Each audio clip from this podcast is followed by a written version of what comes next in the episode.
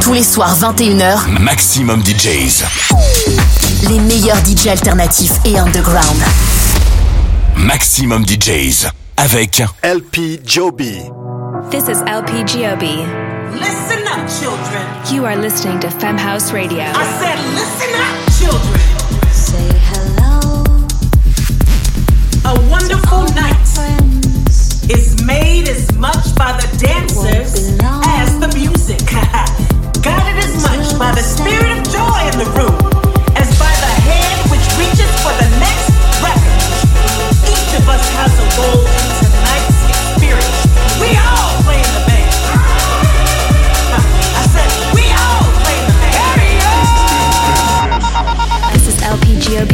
founded Femme House, a 501c3 foundation and educational platform that teaches the technical areas of music making for women, non binary, trans, and other marginalized gender identities.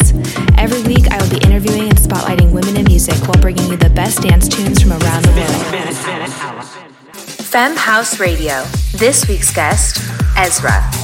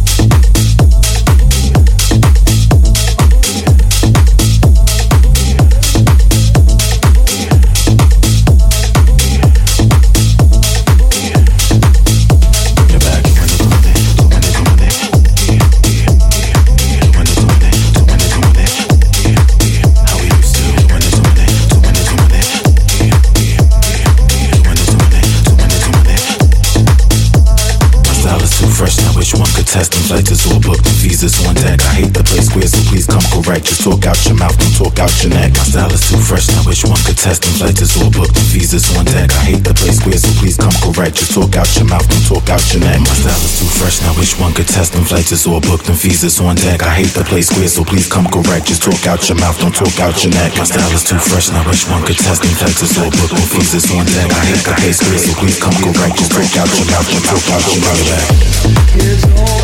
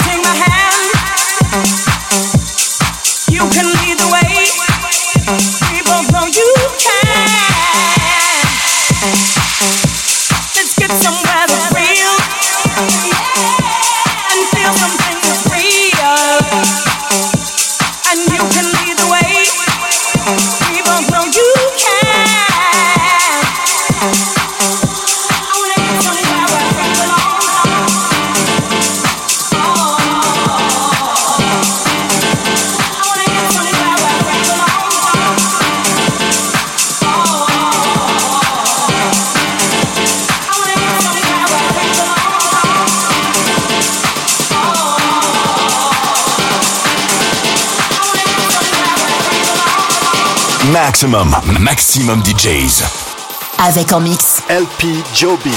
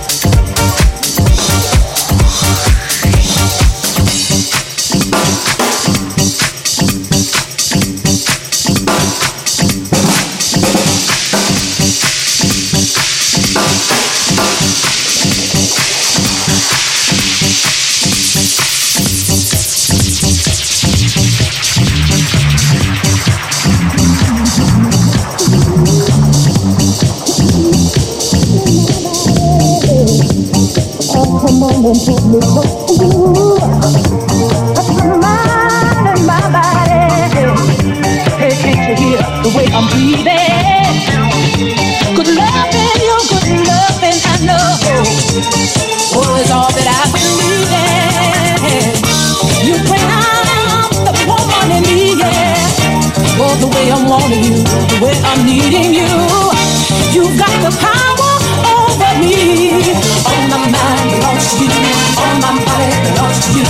Come on, baby, come on, baby, come on, baby,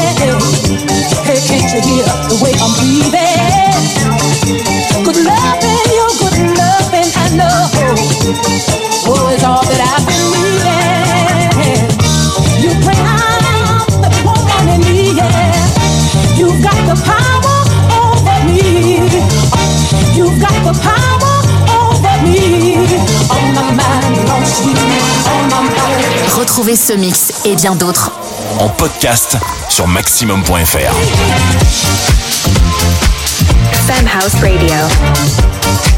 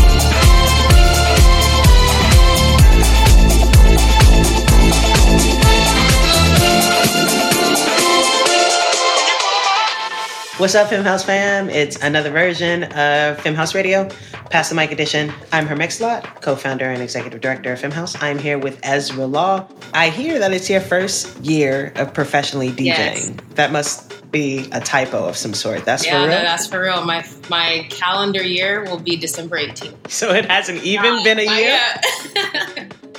now, Your SoundCloud sounds like otherwise. I'll tell you thank you, thank you. I appreciate you peeping that. I have this long, beautiful bio about you that I would love to share, um, but I, I want you to explain in your own words who is Ezra Law? How did you get here with me in this moment? What is your superhero origin story? Well, I um, you know started DJing with some friends a couple years ago, and then kind of just in the last year, like around you know last December, I started being like, hey, I think this is something that God really wants me to do, and so I want I feel like I can connect with all kinds of people in this way. So I started to you know DJ and put myself out there. Started making mixes on SoundCloud and just kind of vibing out, testing the waters, and like uh like it's in my artist bio trying to kind of combine all the music that I grew up on, you know, house, disco, R&B into something that I can translate into how I want to relate to people. Uh, there's there's a line in your bio that really uh, resonated with me. You describe yourself as a selector of irresistible and disarming dance music, tracks designed to take you back to a spacious place within yourself. Tell me more about that. So I always like to select tracks that um, disarm you in a way with either vocals or just a rolling bass line or like a continuing bass line to just give you something to ride and something to kind of just sit and like lock into. Because me, I love to dance, and that's really where a lot of this came from. Like coming up from the dance floor to the stage and trying to just let people get into their thing, like while you know they're vibing. So um, the tracks I select remind me of just me being a little girl, like just dancing in my room. You know, like that's the kind of party vibe and comfortability vibe that I want to bring to the people that come to witness my sets, and uh, that's just really all where all this came from is the dance floor. I guess I have a, a two part question. My first question is what festivals were you going to that was like sort of like like revving the engine for you a Yeah. little bit, like warming up the car for you a little Um, bit? Sunset Music Festival was my first one. Um, EDC was another big one. EDC Orlando was a big one. Um, I went to EZoo in New York a couple years ago and just kind of seeing what this scene does for people. I was like, yeah, I'm trying to tap into that. You know, one of the reasons we started Femme House, um, and a lot of what we've managed to do and been intentional about doing in the live space is creating really specific types of representation. You know, all those festivals that you list, right?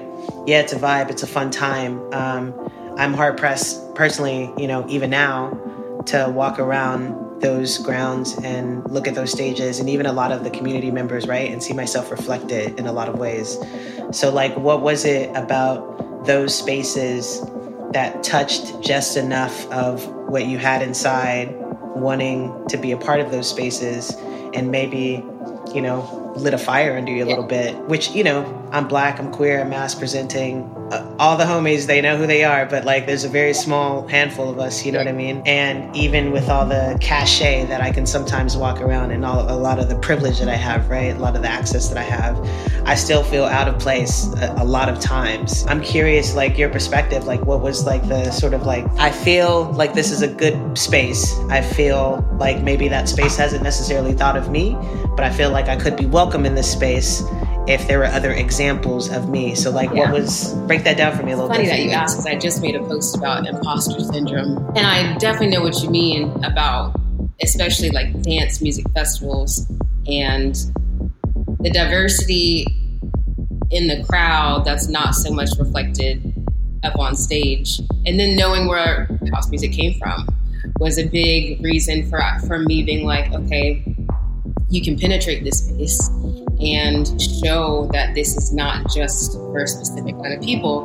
Because even me listening to house music and choosing to DJ house music, like at first, you know, like a lot of my family members was like, that's that white people shit, you know, like I DJ'd in spaces where like my peers will come up to me and it's like, well, why don't you like, you know, back up from this like music and play like our music? And I'm like, this is, you know, it's every, it's, this is our ours, music. it's everybody's, yes. and it doesn't have to, you know what I'm saying?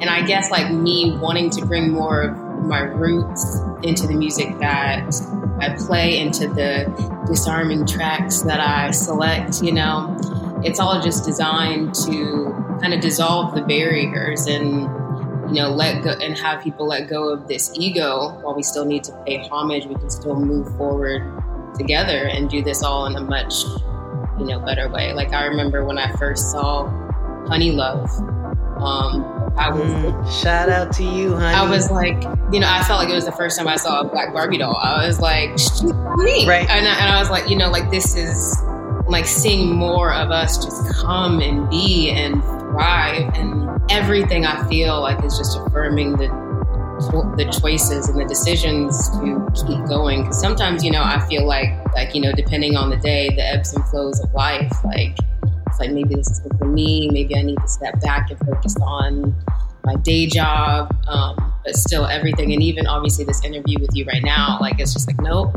God, just like no, keep going. Got you, I got you. So I'm gonna keep going until I'm told to stop, you know? All right, Femme House fam, there you have it. I've been Hermixalot. This is the lovely Ezra Law. Thank you for your time. Thank you for all that you do. I hope all y'all enjoy it. Have a good time. We will see you next time. Maxximum. Maxximum DJs. Les meilleurs artistes. Alternatifs et underground.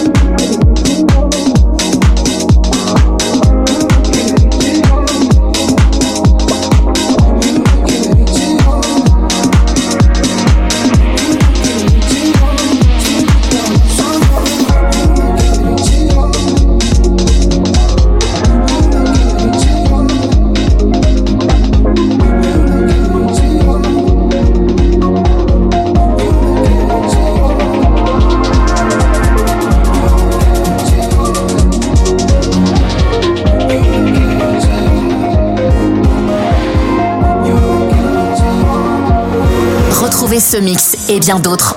En podcast sur maximum.fr.